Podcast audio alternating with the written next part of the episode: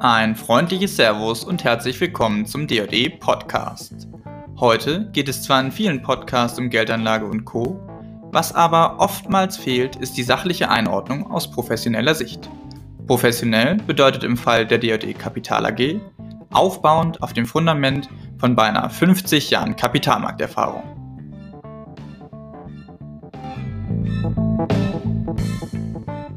Mein Name ist Konstantin von Essen und ich bin heute Ihr Moderator. Es gibt aktuell wohl kaum einen Sektor, bei dem so viel im Umbruch ist wie im Automobilsektor. Große Veränderungen bringen aber nicht nur Risiken, sondern auch Chancen, was die selektive Auswahl der Unternehmen in diesem Sektor wichtiger denn je macht. Das sind nicht meine Worte, sondern das schreibt DE-Analyst Philipp Schumpfegger in seinem aktuellen Report zum Automotive-Sektor. Worauf er genau bei der Auswahl schaut und welche Entwicklungen Anleger derzeit genau beobachten sollten, darüber möchte ich mit ihm heute im Podcast sprechen. Servus Philipp, herzlich willkommen. Hallo Konsti, vielen Dank, dass ich heute bei dir sein darf. Ja, schön, dass du die Einladung angenommen hast. Ähm, lass uns doch zum Start ganz kurz dich einmal vorstellen. Am besten machst du das doch selbst in zwei, drei kurzen Sätzen. Mhm. Also ich bin ähm, Portfolio Manager und Analyst für die Automobil- und Industriewerte ähm, hier in, im schönen Pullach bei, bei DJE. Okay, und als dieser hast du einen ziemlich spannenden Beitrag geschrieben rund um den Automotive-Sektor, natürlich. Ähm, deswegen würde ich ganz gerne einfach direkt starten. Mhm. Lass uns über ein Thema reden, was in den letzten Monaten, ich würde sagen eigentlich global, mit das Entscheidendste war, egal in welchen Wirtschaftssektor man geschaut hat. Lieferengpässe. Das war also wahrscheinlich das Thema, ehrlicherweise. Ähm, Im Automobilsektor ist es natürlich auch nicht unbemerkt vorbeigegangen. Wie hat sich das ganze Thema genau ausgewirkt?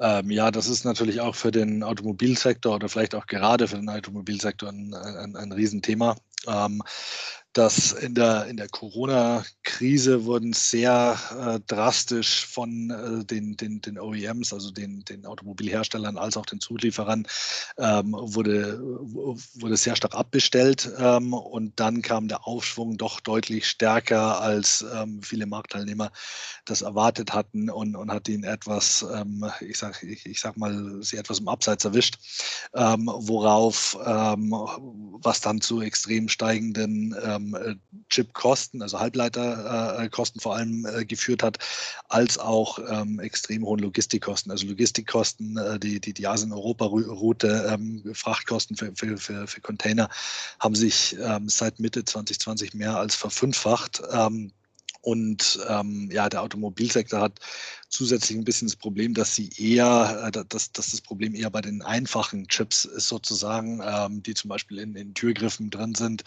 ähm, äh, von den Autos, die, die an und für sich nicht teuer sind und ähm, an und für sich auch technologisch nicht anspruchsvoll. Ähm, aber man braucht sie halt trotzdem, um ein Auto zu bauen. Ähm, und, und, und da, da sind die, die, die Automobil, äh, ähm, ja, sowohl die Zulieferer als auch die äh, dann im Endeffekt die, die, die OEMs in ja, sehr starke Engpässe rein reingelaufen. Ähm, die, sag mal, um es jetzt ein bisschen zeitlich abzustellen, also im, im, ersten Halbjahr sind die meisten noch sehr gut damit umgegangen. Also ähm, sie, sie waren alle, ich sag mal, Capacity Constraint auf, äh, auf Englisch ähm, gesagt, aber sie hatten noch relativ gute Lager, von denen sie leben konnten.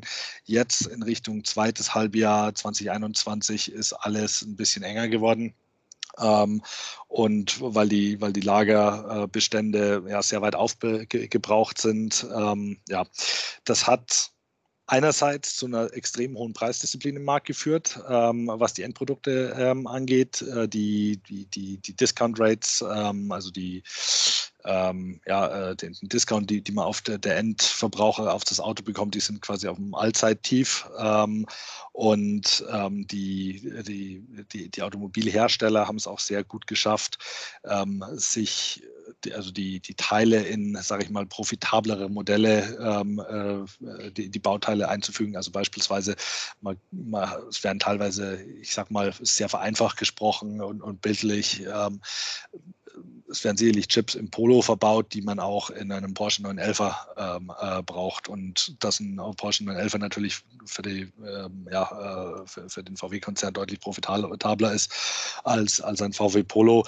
ist auch bekannt. Ähm, von daher wurde hier sehr, sehr viel optimiert ähm, und wird auch weiterhin optimiert ähm, in, in, Richtung ähm, höhermargige Modelle. Das, das gilt, das kann man in der Automobilindustrie, glaube ich, quer durch die Bank sagen. Was dazu geführt hat, dass, dass wir aktuell wirklich ähm, weit über dem Durchschnitt ähm, margenseitig liegen. Also EBIT-Margen sind wir bei den deutschen Automobilherstellern im, im Durchschnitt in H1 bei, bei knapp ähm, 8 Prozent gewesen. In den, der Durchschnitt der letzten 15 Jahre war eher im Bereich von, von 5,1 Prozent. Ähm, von daher äh, profitieren sie von, ähm, von, von, vom Pricing auf jeden Fall. Von der Volumenseite, ähm, da kämpfen natürlich jetzt alle ein bisschen, ähm, äh, genau, und von den Materialkosten natürlich auch, wobei die ähm, eher sekundär, also das, das können, da können sie äh, auf der Pricing-Seite das aktuell noch, noch überkompensieren. Auch wenn das zweite Halbjahr, was das angeht, natürlich schwieriger wird. Das heißt, diese Bewegung, die wir da sehen, oder diese Entwicklung, die wir sehen zu, zu den höheren Margen, ist das denn grundsätzlich positiv zu bewerten? Ist das so ein temporärer Effekt, der dann auch wieder verschwindet? Wenn man jetzt nach vorne schaut, ähm, was ist so eine Entwicklung, die du in den kommenden sechs Monaten vielleicht für realistisch hältst? Ja, also das ich, ich würde das eher als temporär ähm, äh, betrachten. Ähm, äh, das, das, also die, die Lieferengpässe werden sicherlich bis uns wahrscheinlich Mitte nächsten Jahres ähm, auf jeden Fall begleiten. Ähm, da, da wird es weiter. Das hat zu einer Preisdisziplin in der Industrie geführt, die in der, in der Vergangenheit nicht für Preisdisziplin bekannt war. Ähm, ich persönlich habe auch meine Zweifel daran, dass sie diese Preisdisziplin in der Form, wie sie aktuell äh, gelebt wird, dass sie die so halten können, ähm, äh, wenn, wenn die Volumen zurückkommen. Ähm, ich glaube, ähm, man kann sagen, dass wahrscheinlich der, der, der Markt sicherlich eine, eine, eine Lockerung des, dieses Supply Chain Problems ähm, sehen wird über oder in den nächsten sechs Monaten anfangen wird ein, einzupreisen.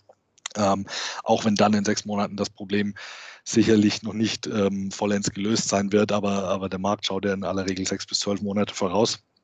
Ähm, von daher glaube ich, dass, dass, dass da der Markt auf ähm, äh, eher in Entspannung sehen wird auf, auf der Seite. Dann ähm, lass uns doch mal ganz kurz vielleicht über einen der wichtigsten Absatzmärkte reden und ob der nicht eventuell ein Showstopper sein könnte. China ist ja nun für auch für viele deutsche Automobilhersteller extrem wichtig geworden, schon, schon seit langem. Und äh, andere Sektoren haben in China ja ähm, zuletzt so die ziemlich harte Hand der Regierung zu spüren bekommen. Der Automobilsektor ist da bisher noch so ein bisschen außen vor, aber könnte das auch ein Belastungsfaktor sein?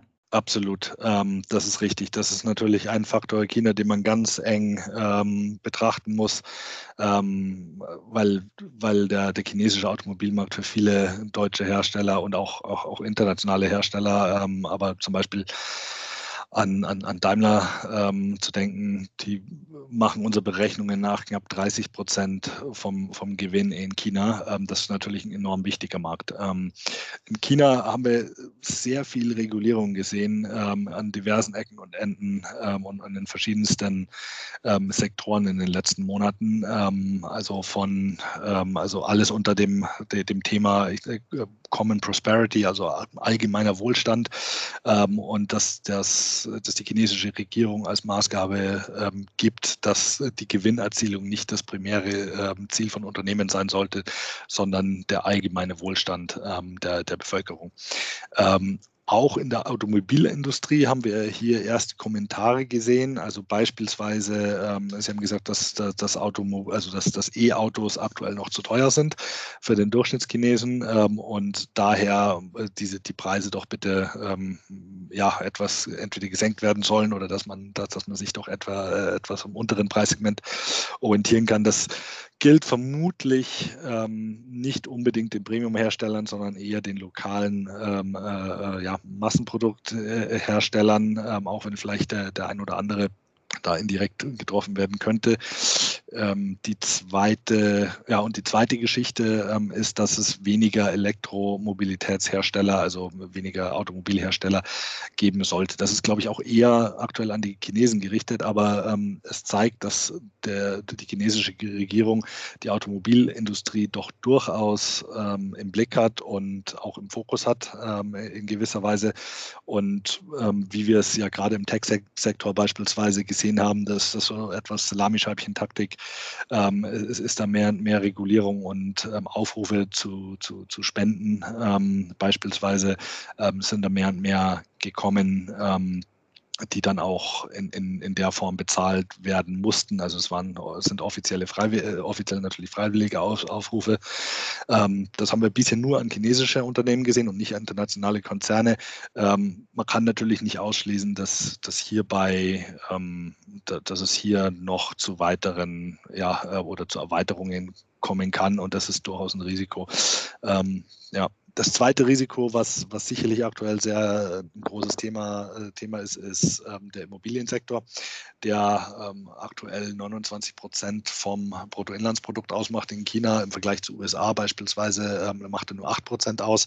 Ähm, das ist natürlich, äh, und da haben wir gerade gesehen, dass einer der oder der zweitgrößte Immobilienentwickler, ähm, ähm, Evergrande, ähm, quasi ja, ähm, die, die Anleihen teils nicht mehr bedienen konnte und in, in recht ja, schwerwiegenden Proble Problemen steckt.